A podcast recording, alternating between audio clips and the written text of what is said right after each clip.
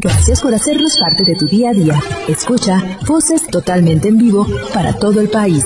Sé testigo del acontecer de México y el mundo. 9 de la mañana con 31 minutos, tiempo del centro de la República Mexicana. Muchas gracias a todos ustedes que nos están escuchando al sur, al centro y al norte de nuestro país, a nuestros amigos en Baja California, en Sonora, en Chihuahua, en Durango y en Nayarit que son los estados donde nos escuchan al norte de nuestro país. Muchas gracias por estar con nosotros esta mañana en Voces. Bienvenidas, bienvenidos si es que apenas nos están sintonizando.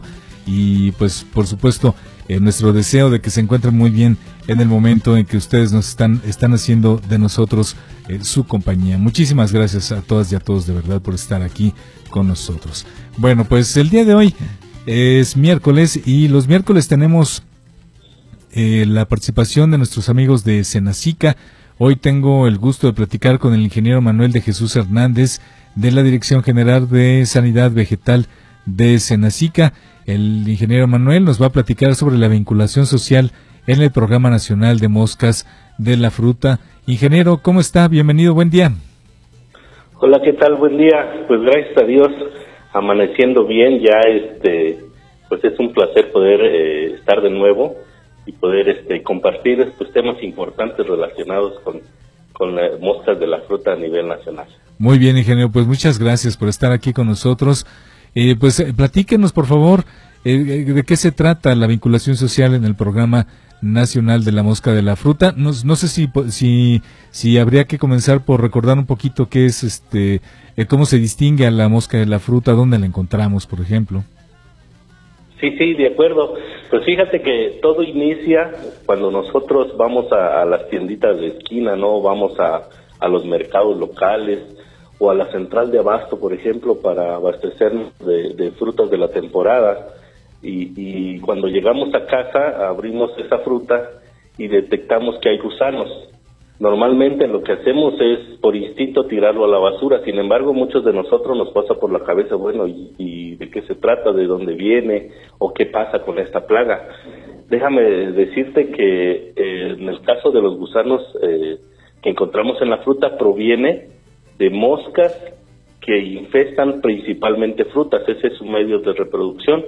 La diferencia en, en estas moscas es que unas eh, de ellas pueden ser originarias de aquí de México y hay otros otro tipo de moscas que pueden ser eh, exóticas que vienen de otros países y de otras regiones. Lo malo de tener las moscas exóticas es de que eh, eh, por sus particularidades tienden a, tener un índice reproductivo mayor y afectar un número mayor de frutas. Eh, ¿qué, ¿qué, podía pasar si nosotros eh, dejáramos que esa moscas, ese tipo de moscas exóticas se reproduzcan libremente? Lógicamente eh, habría pérdidas en las cosechas, eh, algunos frutos podían ser aprovechados, pero de muy baja calidad, pero sobre todo fíjate que los que se dedican a, a cuidar sus parcelas o sus áreas de producción, lógicamente van a tratar de, aplicar algunos productos que ayuden a que esas plagas no se establezcan. Entonces eso elevaría el costo de producción. Y otro problema eh, que puede impactar también son aquellos productores que se dedican a, comercializar en el extranjero, a exportar frutas o verduras. Entonces, eh, en algunos casos, cuando la, la plaga se establece ya en territorio mexicano, vienen lo que son las restricciones en la comercialización. Y hablando de esas moscas exóticas, perdón, desafortunadamente, en algunas comunidades de municipios eh, que están colindando con Guatemala, pues hemos detectado moscas del Mediterráneo. A la vez que se ha detectado esa plaga, también hemos tenido eh, la, ahora sí que el infortunio de que algunas comunidades no permiten realizar ningún tipo de acción Muchas veces ellos eh, no lo hacen por, por dudas, eh, sobre todo eh, en dos aspectos. Algunos tienen dudas sobre el origen del programa, que así se llama como la plaga mosca del Mediterráneo, y otros tienen dudas de las acciones que se realizan. Entonces, hablando del origen de, de este programa, eh, vamos a decir que desde hace más de 40 años este se origina a través de la Secretaría de Agricultura y en específico solo es un programa de gobierno federal que opera a través del SENACICA. Y también hablando de las acciones que para muchos les genera dudas, eh, hacemos acciones de detección y acciones de control. ¿En qué consisten estas? Hablando de las acciones de detección, utilizamos dos sistemas, el de trampeo, que es el que nos permite detectar adultos eh, en campo, y el de muestreo de frutos, que es el que nos permite detectar si tenemos presencia o no de gusanos. Con respecto a las trampas que se están utilizando, eh, normalmente son eh, de plástico o de cartón plastificado. Al interior traen un, un, pedazo de cartón impregnado con pegamento y a la vez trae un atrayente que puede ser de origen alimenticio o de origen sexual que va a permitirle a los insectos ser atraídos y nosotros nos va a permitir detectarlos a través de ese pegamento que es donde se quedan pegados.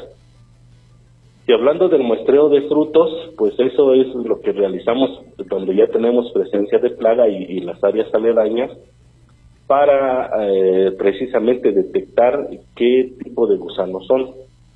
Normalmente llegamos con los productores a que nos, nos proporcionen frutas agusanadas.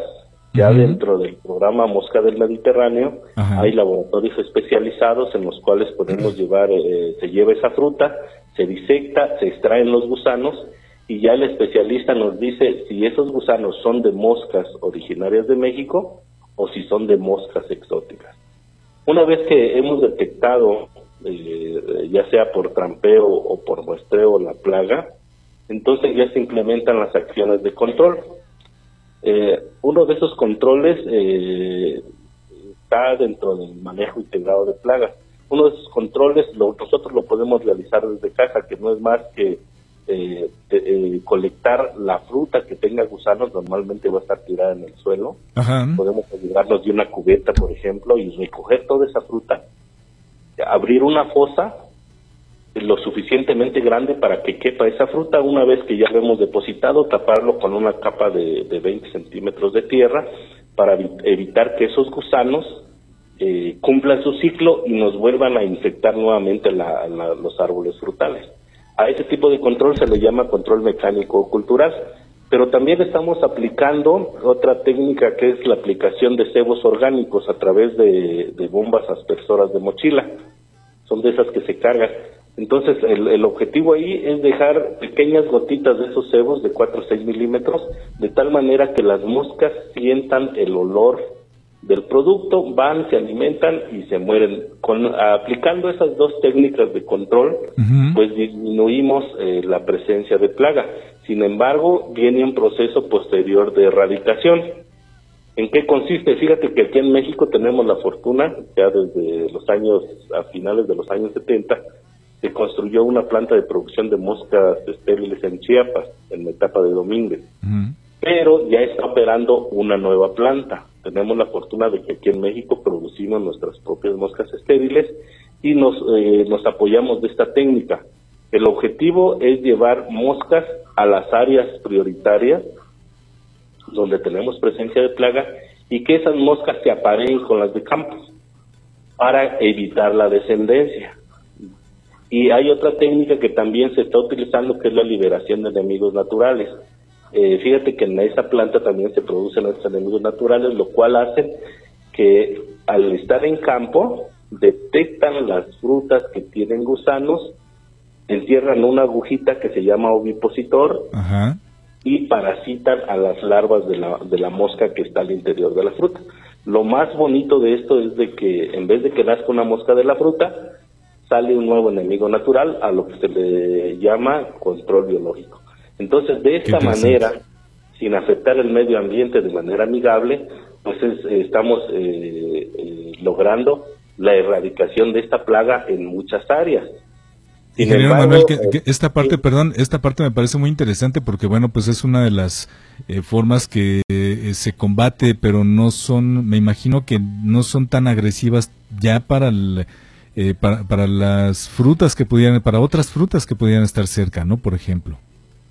Sí, definitivamente, o sea, eh, por eso eh, aprovechamos estos espacios que nos dan para aclarar y, la, y sobre todo los productores y la, y la gente en general pues sepan que, que las acciones que realiza el, Programa Nacional de Moscas y el programa Mosca del Mediterráneo, pues no están afectando al medio ambiente, o sea, lo, estamos trabajando de manera amigable.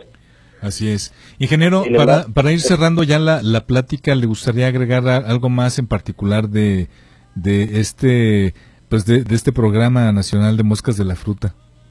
Sí, sí, sería importante contar con la participación de autoridades locales, productores y público en general para tener el acceso a los huertos, a los traspatios y de esa manera evitar que esta nueva plaga se establezca en territorio nacional.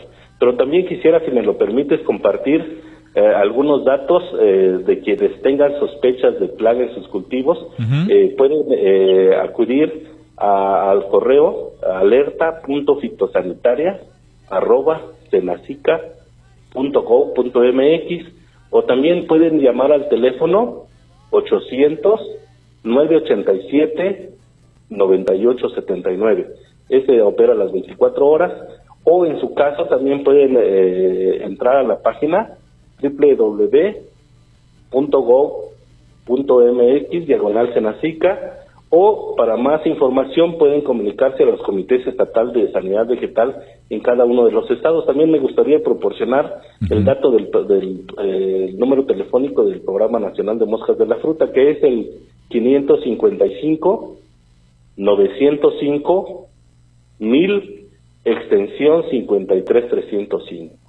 Entonces quedamos a, las órdenes por cualquier duda o información. Excelente. Ingeniero Manuel, quiero agradecerle mucho de verdad que haya estado con nosotros esta mañana porque la información estuvo eh, pues más que completa y por supuesto pues la invitación eh, que hace a que nuestros amigos eh, pues se acerquen a ustedes allá en Asica pues es básica porque definitivamente a través de esta es que pues se pueden prevenir eh, muchas enfermedades para los cultivos. Así que bueno, pues ingeniero Manuel de Jesús Hernández, le quiero agradecer mucho de verdad que haya estado con nosotros en esta mañana. Gracias a ti y tu amable auditorio. Hasta pronto. Gracias, hasta pronto.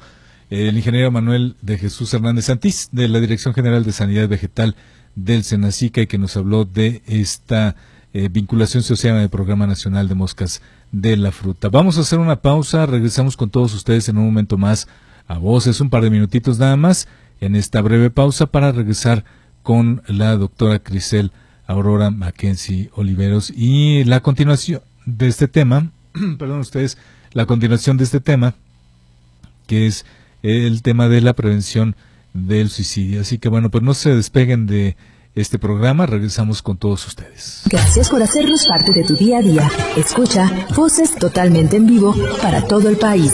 Sé testigo del acontecer de México y el mundo.